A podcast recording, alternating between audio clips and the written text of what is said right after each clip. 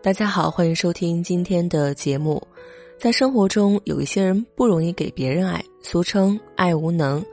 而比他们更让人心疼的是，另外一群无法接受爱的人，常被称为“被爱无能”。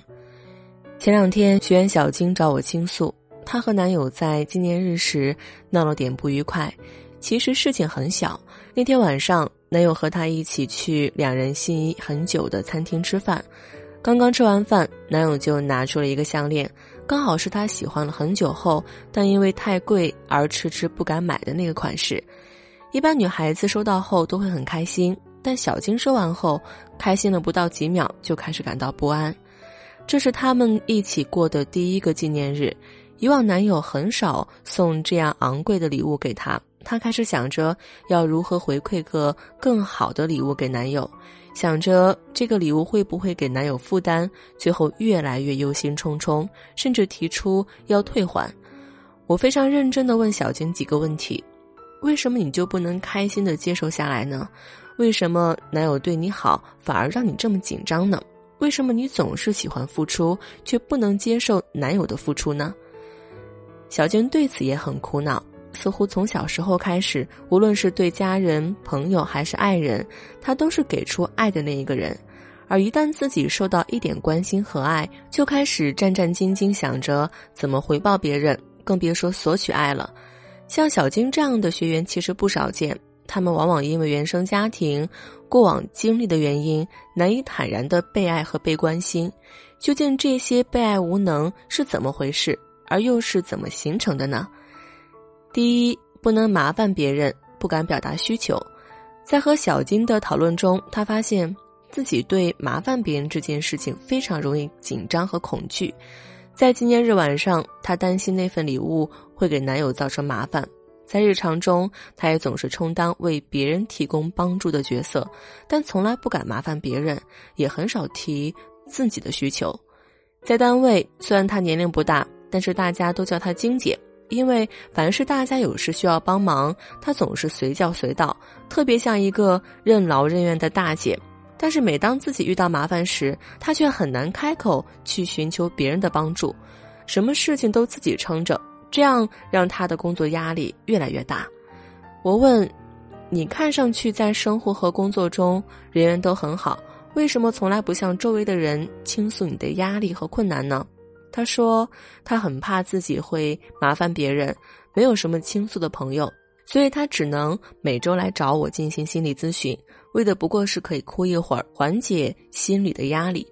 可能是因为支付了，所以他对我没有感觉麻烦别人的不安和歉意。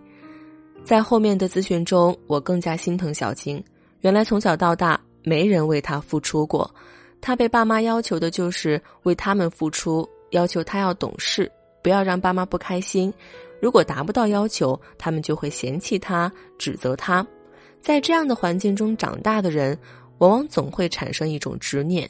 麻烦别人有自己的需求，向别人索取都是一件不对的事情。不仅不会得到满足，还会引发父母和别人的厌恶。所以，别人对他们的爱和付出，反而会引起他们强烈的慌张和不安，难以坦然接受。第二种。我不配被爱，被爱只能带来压力。还有一种被爱无能，让人难以进入一段恋爱。我的一个朋友曾经有这样的经历：追他的人已经到了楼下，可是他硬生生的把他拒之门外，然后自己躲在楼上心痛落泪。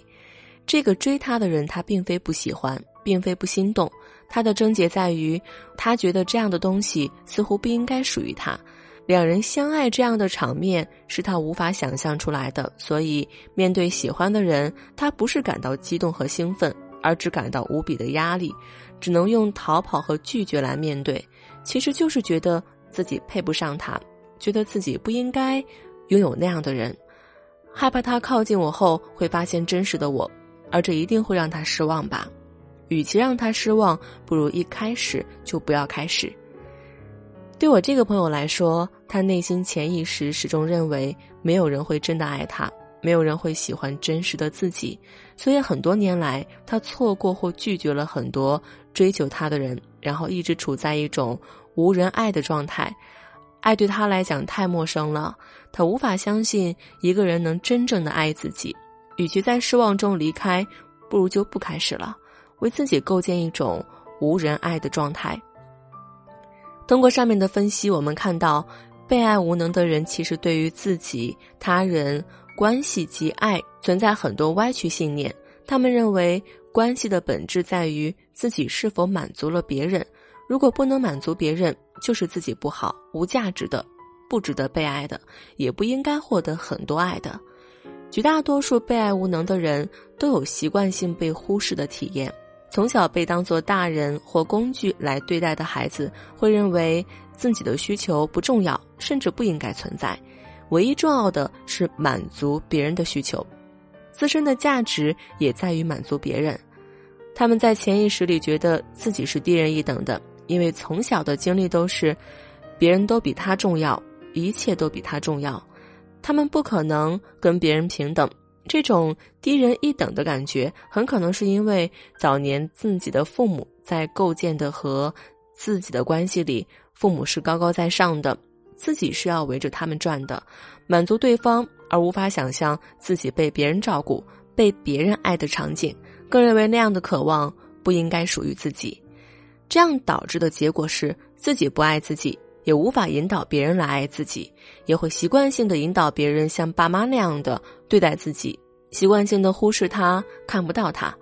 以至于在得到爱的时候，就像是没有吃过糖的小孩儿，突然得到一颗很甜的糖，第一反应是陌生和不安，总想着自己值不值得吃这颗糖，会不会给别人造成麻烦，或者是要给对方一颗更好的糖做回报才好。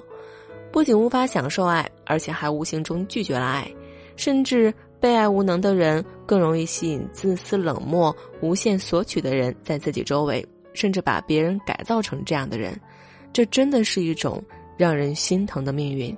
被爱无能会影响一段关系是否能够建立，甚至可以毁掉一段美好的爱情。如果你发现自己也许有类似的情况，可以添加我的情感咨询师微信“恋爱成长全拼零零二”，让专业的老师来帮你解决难题，帮你建立更加稳固紧密的关系。为什么心里明明是期待着甜蜜恋爱的？可却变成了被爱无能呢？根据我从业情感咨询八年的经验，我告诉大家，简单从意识层面终结被爱无能的小方法。要想终结被爱无能，我们需要去感受自己在面对被爱时内心深处的最大抗拒。被爱无能的人在内心深处往往是藏着大量的嫌弃与被嫌弃的。他们的付出只善于用于构建表面和谐的浅度关系，关系一往深处，大量的嫌弃、恐惧就会被触发，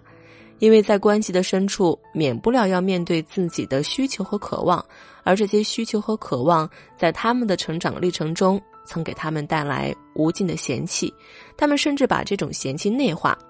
嫌弃有这些需求和渴望的自己，但这些需求和渴望。本来就是生而为人的本能呀，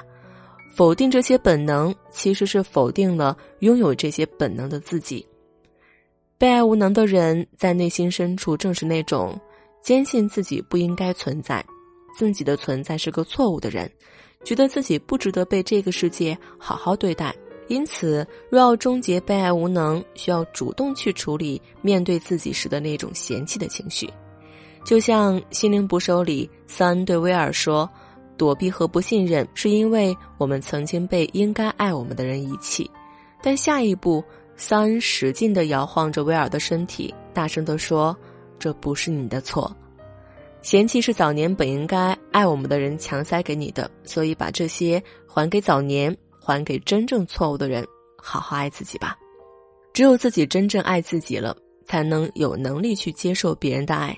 由于篇幅原因，具体改变被爱无能的方法和技巧就不在节目里面一一罗列了。想知道你自己有没有这种症状？如果有，又该怎么样去改善，才能拥有更稳定亲密的关系？可以添加我的助理情感咨询师微信“恋爱成长全拼零零二”来测试一下。现在添加还可以获得一次免费的情感解析，帮你从根本上解决被爱无能。好啦，今天的节目就到这里啦，我们下期再见。